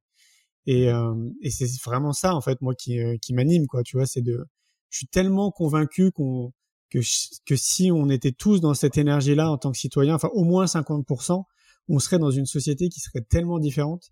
Donc je me dis voilà, si moi je peux inspirer d'autres gens aussi à le faire, tu vois, progressivement, avec les mois, avec les années, bah, c'est comme ça que on change le, on change notre société. Donc euh, donc oui, ouais, ouais, carrément. Mm. Un peu, euh, un peu dans l'idée du de la théorie du 99e singe ou pas? Alors du centième ou 99e je crois que c'est 99e, mais ça peut être le centième, je sais plus. Ouais, je, ouais, bon, je sais plus. Enfin bref, ouais, je vois ce que tu veux dire. Euh... Ben, C'est-à-dire que, tu sais, c'est pareil, quand tu regardes bien, tous les outils que j'ai créés, ce sont que des connexions. Et c'est mmh pour toucher un maximum de personnes, de manière différente. Se déploie. Mmh oui. Le podcast, c'est pour les gens qui préfèrent écouter. Les films, c'est pour les gens qui préfèrent regarder. Le livre, bah, c'est pour les gens qui préfèrent lire. Mmh euh, les événements qu'on organise, c'est pour les gens qui préfèrent se rencontrer, se fédérer euh, physiquement, tu vois. Et en fait, c'est vraiment pour toucher les personnes de manière très différente. Et le week-end dernier, je donnais une conférence en Aveyron. il y avait un monsieur qui, à un moment donné, qui a pris la parole, qui est intervenu. J'ai trouvé ça hyper intéressant parce que je ne le savais pas. Lui est bouddhiste, très impliqué et tout ça. Et il nous disait, c'est marrant, vous savez, Julien, ce que vous faites, c'est très proche de ce qu'a fait Bouddha. Euh, mmh Bouddha, lui, ce qu'il a fait, c'est qu'il a, il a dit de manière euh, très différente, 84 000 fois, pour toucher justement euh, de manière très différente les gens. Donc 84 000 fois de manière différente parce qu'il savait que, bah, a priori, il pourrait toucher tout le monde, tu vois. Alors bon, bah, je vais pas créer 84 000 outils, hein, mais, mais l'idée motrice derrière est, est, est, là, en fait, est très présente. Et donc, euh, je mhm. trouve ça chouette de me dire que ce sont des choses qui vont a priori rester, tu sais, dans le temps, qui vont être figées, qui vont rester. Et j'adore cette idée de me dire que peut-être dans un siècle, il y a un gars, une nana, qui va tomber sur mon bouquin et, et, potentiellement ça va changer sa vie, tu vois. C'est ça en fait qui me que je trouve chouette. Ouais. Génial. Bah, c'est vrai que ça, ça, ça résonne beaucoup avec tout ce que tu nous partages depuis le début, et je crois que ça fait partie aussi des, des leviers clés euh, bah, des personnes qui, qui, qui, progressent, qui avancent, qui réalisent finalement une partie de leur vision. C'est justement d'en avoir une. C'est d'avoir quelque chose qui, qui te dépasse, que tu le fais pas juste pour ton ego, mais que tu fais pour quelque chose qui est plus grand que toi qui va qui va au-delà de ta propre personne. Mm. Et on est convaincu avec Samir et on est beaucoup dans cette dynamique-là de toute façon que si tu t'inscris dans ce process de contribuer à quelque chose de plus grand que toi, euh, bah forcément, forcément tu vas progresser, forcément tu vas aller de l'avant, forcément tu vas avoir des résultats qui vont dépasser ce que tu aurais pu imaginer être faisable, possible. Donc euh, c'est chouette. Ça, ça résonne beaucoup en tout cas, vraiment. Ah bah tant mieux, tant mieux. Exact. Moi, il y avait un autre truc que je voyais beaucoup, Julien, c'est son fonctionnement atypique, clairement. Tu sais, cette, euh, ce sentiment de se sentir comme un martien, tu sais, dans, dans, dans ton enfance, de dire, mais en fait, euh, tu sais, je, je pense out of the box. Euh, euh, tu sais, ce sentiment aussi peut-être de jugement, tu sais, qu'on te prend comme si tu étais un peu perché. Et, euh, et ça, ben, ça résonne en nous, Julien et moi, parce que forcément, on est beaucoup dans la typicité en tant qu'hypersensible, euh, en tant que HPE également. Et souvent, en tout cas moi, ce que je vois, c'est qu'on attire beaucoup de personnes qui sont euh, qui fonctionnent de façon atypique. Et j'ai l'impression aussi que ça peut être une grosse stratégie de succès, Julien, parce que c'est comme c'est des personnes qui vont penser tellement différemment, qui vont innover. Là où d'autres personnes mmh. vont vouloir comme, tu sais, juste euh, entretenir ce qui, ce qui existe déjà. Et ce besoin de sens profond qui est présent aussi chez les personnes atypiques les pousse à transcender les choses comme en fait il y, a un truc qui manque, y a, ça a pas de sens ce qui se passe. Et cette recherche de sens va pousser justement euh, en tout cas les personnes atypiques qui prennent leur vie en main et qui tu sais qui foncent à comme bah en fait moi je vais en apporter du sens. Mmh Donc je dirais les personnes atypiques responsabilisées ouais. Ah oui, oui c'est clair, c'est, c'est exactement ça. Mais d'ailleurs, quand tu regardes, il y a beaucoup de personnes qui ont impacté le monde, qui étaient ou qui sont encore, comme on dit avec ces étiquettes, des, des gens un peu atypiques. Hein. Mmh, c'est sûr. Hein. Et dans l'eau, d'ailleurs, il y a beaucoup aussi qui ont fait des arts martiaux, j'ai remarqué. Mmh. Ouais. ouais. Mmh. Donc oui, c'est sûr. Hein. Et ça, c'est, c'est, pareil, tu vois, si, si le plus tôt possible, on faisait comprendre aux, à ces enfants qu'on dit atypiques ou différents, mais qu'on leur disait pas justement qu'ils sont atypiques ou différents. Qu'on disait plutôt l'inverse que c'est génial en fait que c'est un atout que c'est euh, quelque chose d'extrêmement positif que c'est hyper bien en fait de pas être comme les autres. Bon bah ça permettrait déjà de d'avancer et de cheminer euh, de manière très différente. Parce que moi c'est ce que j'ai retenu quand on m'a dit ça à l'âge de 6 ans. Quand on mmh dit que t'es différent c'est pas facile à encaisser quand même parce que toi tu as l'impression que t'es comme tes camarades que tu vois mmh. tu vois pas vraiment de, de différence. Ouais c'est encore une question de présentation hein mais euh, tu te rends compte avec le temps que c'est plutôt un atout d'être différent. Donc là, pour le coup, pour ce qui me concerne, d'utiliser mon cerveau de manière différente de la moyenne. À tel mmh point d'ailleurs, mais peut-être que vous le savez, aux États-Unis, il y a des entreprises qui embauchent des dyslexiques, hein, parce que justement, ils ont une créativité qui est différente. Mmh ouais. Ouais, c'est complètement. Bah, en, en, France, ça commence aussi. J'ai vu qu'il y avait quelques projets euh, qui, qui se mettaient en place et euh, qu'il y avait des établissements euh, qui se bâtissaient justement euh, sur des sur des profils atypiques. Donc euh, c'est ça fait plaisir à voir. Mmh. Vraiment. C'est que le début. Ouais. Oui, exact. Peut-être j'ajouterais un dernier truc parce que c'est en lien avec la typicité et cette capacité qu'a Julien en tout cas d'impacter le monde, c'est que mmh. ajouter à cette atypicité, il y a l'authenticité. Sans cette capacité d'être authentique pleinement, de c'est d'être toi-même, bah en fait, tu aurais peut-être pas eu les mêmes résultats. C'est sûr. Ouais. C'est sûr et certain. Et je m'en suis rendu compte très très rapidement quand j'ai commencé justement à, développer mes activités. Donc euh, quand je dis très très rapidement, c'est euh, moins d'un an. Hein. Moi d'un an, je l'ai senti, euh, euh, comment dire, que c'était tellement bon en fait, oui, tu vois, d'être juste moi, d'être juste moi, et puis voilà, enfin, mmh ouais, c'était, c'était vrai. Alors, pour être totalement transparent, j'ai quand même tout le temps été moi. C'est quelque chose qui me caractérise aussi quand même, mais il faut faire une différence. Je m'explique. Quand j'étais salarié dans le monde de l'entreprise, je voyais très très bien que les salariés portaient des masques. Ils avaient une personnalité quand ils étaient dans l'entreprise, une personnalité quand on allait prendre l'apéro après, une personnalité quand on faisait des salons ensemble. Ils avaient plein de mhm. masques. Et moi, j'ai jamais eu tous ces masques. J'ai toujours été euh, comme je suis. Et d'ailleurs, on serait connu, je pense, il y a 30 ans en arrière. Vous verrez que j'ai quand même pas beaucoup changé, à part avec des poils blancs et de la barbe. Mais ma mentalité est quand même quasiment la même. Et donc, mhm. j'ai quand même tout le temps été euh, moi. Mais la différence que je veux faire, c'est que là, j'étais vraiment 100% moi parce que je mettais en place quelque chose qu'on vient de souligner qui me dépasse, que je mettais en, que je mettais en place des choses avec mes valeurs et avec qui je suis profondément, avec mes compétences, ce qui n'était pas le cas quand j'étais salarié dans le monde de l'entreprise en fait, tu vois, parce mmh. que bah, j'étais dans un poste donné, euh, dans une entreprise qui pour moi ne donnait pas sens, dans une activité qui ne donnait pas de sens non plus, donc j'étais mmh. pas pleinement moi quelque part. Quoi. Et là, j'étais vraiment 100% moi. Et c'est ça pour moi qui fait une grosse différence. Et c'est aussi pour ça du coup qu'une fois de plus, je mets beaucoup d'énergie dans l'éducation parce que si on accompagne les êtres humains le plus tôt possible, justement, être eux vraiment qui ils sont eux profondément, oh là, quel cadeau là encore on fait à l'humanité, ce serait génial. Bah, c'est ça le, ouais, la, petite différence. Mais je ne saurais pas euh, être différent de ce que je suis, euh, ça, serait trop compliqué pour moi. bah, ça, ça, demande beaucoup d'énergie et beaucoup de, c'est beaucoup de contrôle pour. Euh, mais oui, c'est obligé. Se forcer à être différent de. Bah, c'est clair. Mm, mm. C'est épuisant. Oui. Comme stratégie. Vraiment. Je pense. Ouais. Super. C'est clair. Bah écoute, tu nous as partagé plein de plein de belles choses. C'est vraiment un, un, super épisode de podcast, bah comme comme souvent on a de toute façon avec les personnes qu'on rencontre. Mais euh, tu nous as vraiment inspiré euh, plein de belles choses. Je pense que les personnes qui vont euh, écouter ce podcast vont en retirer des enseignements intéressants, des clés, un peu plus de précision justement sur comment est-ce qu'ils peuvent aussi à leur niveau ajuster probablement leur stratégie, leur manière de penser, de voir les choses. Je pense que tu as donné une clé vraiment très importante en lien avec la notion d'échec dont on parlait tout à l'heure, qui est regarde ce qui s'est passé, comprends comment t'en es arrivé là, puis après passe à autre chose.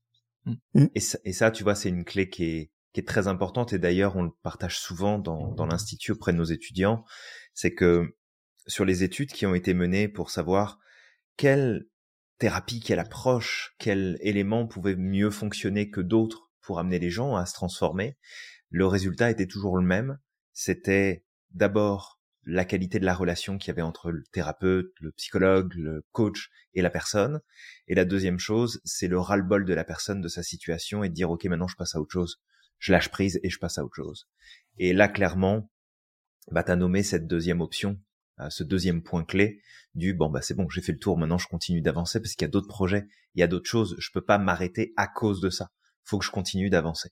Et d'avoir cette, cette vision, encore une fois, ce, projet qui te dépasse, c'est un, c'est un sacré levier de, de dépassement de soi et de dépassement des challenges. Donc, euh, merci pour ce rappel-là. C'est cool. Avec joie. Mais il y en a un autre qui me vient à l'esprit, qui me semble aussi vraiment important, c'est de déterminer mmh. ses besoins. Euh, j'ai pas le sentiment qu'il y en a beaucoup de ceux qui le font. Euh, moi, avant de me lancer, justement, j'ai déterminé mes besoins parce que pour moi, c'était une priorité de d'alimenter, tu vois, ces réservoirs qui sont essentiels pour moi.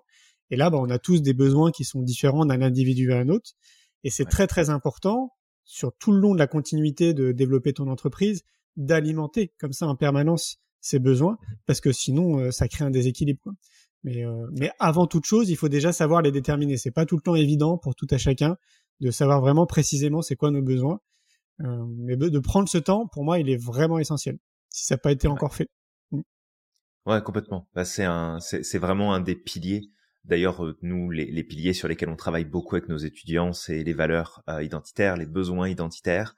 Bon, après, l'identité en, tant que telle, le système de croyance, mais besoins, valeurs, c'est toujours au cœur de tout ce qu'on fait. Et c'est vrai que c'est un levier qui est super important. Donc, euh, c'est une, c'est une bonne chose que tu le remettes encore en lumière ici. Vraiment. Avec plaisir. C'est top. Totalement. Samir, est-ce que euh, il y avait d'autres choses que tu voulais euh, repartager ou est-ce qu'on a fait le tour? On est déjà sur un bon épisode là, je pense. Hein ouais, je pense qu'on est sur un bon épisode. On a vu plein de choses, mais on a dépassé un peu le, temps. Et j'ajouterais juste un point rapide euh, par rapport à ce que tu as dit, c'est le besoin de se connecter au sens. Si tu ne te connectes pas à un sens profond, quelque chose qui te dépasse, qui te transcende, bah généralement, ça va être beaucoup plus difficile pour toi d'arriver au succès. Parce que se connecter à quelque chose de plus grand, c'est une capacité de se dépasser, une capacité d'aller encore plus loin. Quand tu fais ça pour quelque chose de petit ou tu le fais juste pour ton ego, c'est à un moment ou l'autre, tu vas finir par lâcher. Donc, vraiment, de pas oublier le pourquoi, le why, comme on dit souvent, mais le pourquoi tu fais les choses. Et à chaque fois qu'il y a euh, ce moment de démotivation, ces moments où tu as de la perte d'énergie, juste de pourquoi je fais les choses. Et ça peut permettre de dépasser plein de choses comme le perfectionnisme, comme la procrastination, comme énormément de choses parce que tu dis, OK, je veux faire parfait, mais le problème c'est que faire parfait, ça me permet de ne pas passer à l'action. Donc je préfère faire 10% de ce que j'ai envie de faire et contribuer que de ne rien faire du tout. Donc vraiment, ça c'est un point important. Oui, merci de le dire. Je suis d'accord. Je t'en prie. Super.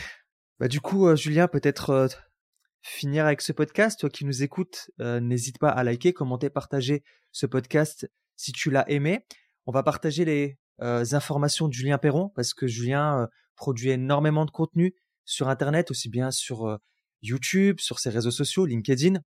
Il y a son film mmh documentaire également qui est hyper sympa. Je l'ai vu et j'ai vraiment adoré.